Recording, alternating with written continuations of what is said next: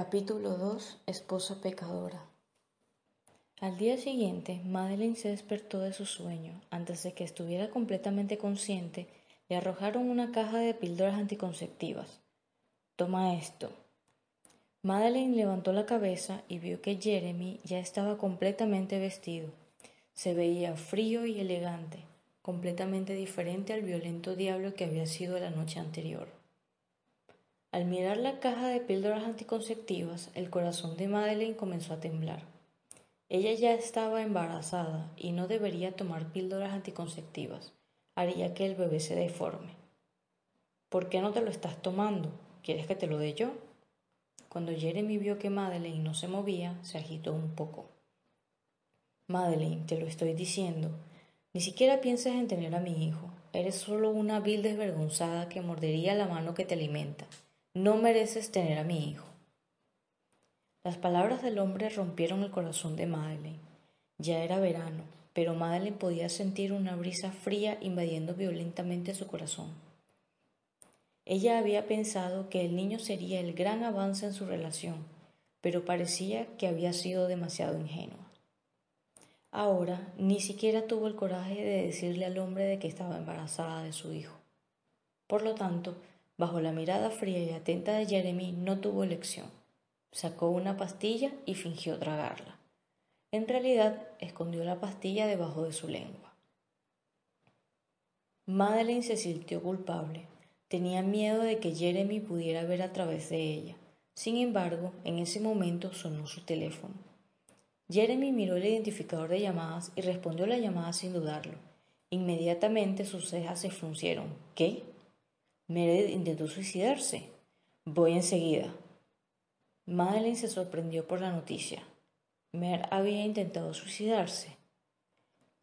Ella ignoró la incomodidad en su cuerpo y se limpió rápidamente. Luego se puso una prenda al azar y corrió escaleras abajo. Jeremy había encendido el coche y estaba a punto de marcharse. Sin embargo, la puerta del asiento del pasajero se abrió de repente. Quita tu mano sucia. ¿Quién te dio permiso de sentarte en mi coche? Las palabras frías y despiadadas del hombre hicieron que Madeline retirara rápidamente su mano. Ella era tan insignificante como la suciedad cada vez que miraba a Jeremy. Jeremy, estoy preocupada por Mer. Déjame ir contigo. ¿Estás preocupada? ¿No debería ser la más feliz si Meredith muere? La miró fríamente con desprecio en sus ojos. Luego pisó el acelerador. El rostro de Madeleine estaba pálido. Después de quedarse aturdida por unos segundos, llamó a un coche y siguió el coche de Jeremy. En el hospital del centro de la ciudad, Madeleine siguió a Jeremy hasta una habitación. Allí vio con una mirada de preocupación en su rostro mientras Jeremy caminaba hacia la cama. En ese momento se podía ver a Meredith sentada en la cama con el rostro pálido. Tenía los ojos húmedos y parecía alterada. Sin embargo, fue una suerte que ella no estuviera en peligro. Madeline dejó escapar un suspiro de alivio. Cuando Meredith vio a Jeremy, su rostro decayó. Ella cayó en sus brazos de manera devastadora.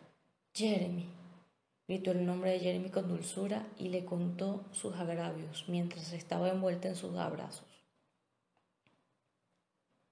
A los ojos de Madeline, Jeremy y Meredith parecían una pareja amorosa mientras que ella era solo una extraña.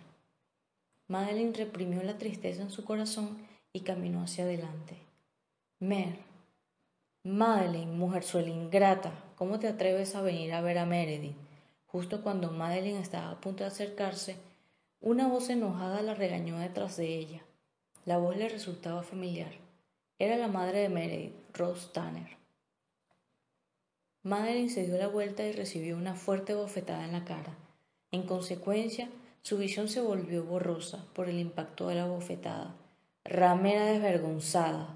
Te adoptamos por bondad, te alimentamos, te vestimos y al final te convertiste en la mujerzuela ingrata que le arrebató el prometido a Mary. De repente, Ross comenzó a hablar de cómo se había acostado con Jeremy tres meses antes. Sin embargo, ella no había planeado que sucediera. Madeleine quiso explicarse, pero recibió otra bofetada en el otro lado de la cara. La comisura de sus labios comenzó a sangrar después de la bofetada. Además, comenzó a ver estrellas y casi se cae como resultado. Después, John Crawford, su padre, le gritó al oído Madeleine, a partir de este día ya no eres una Crawford. No tenemos una hija que sea tan desvergonzada como para hacer cualquier cosa para conseguir lo que quiere. Después de decir eso, John pateó a Madeleine.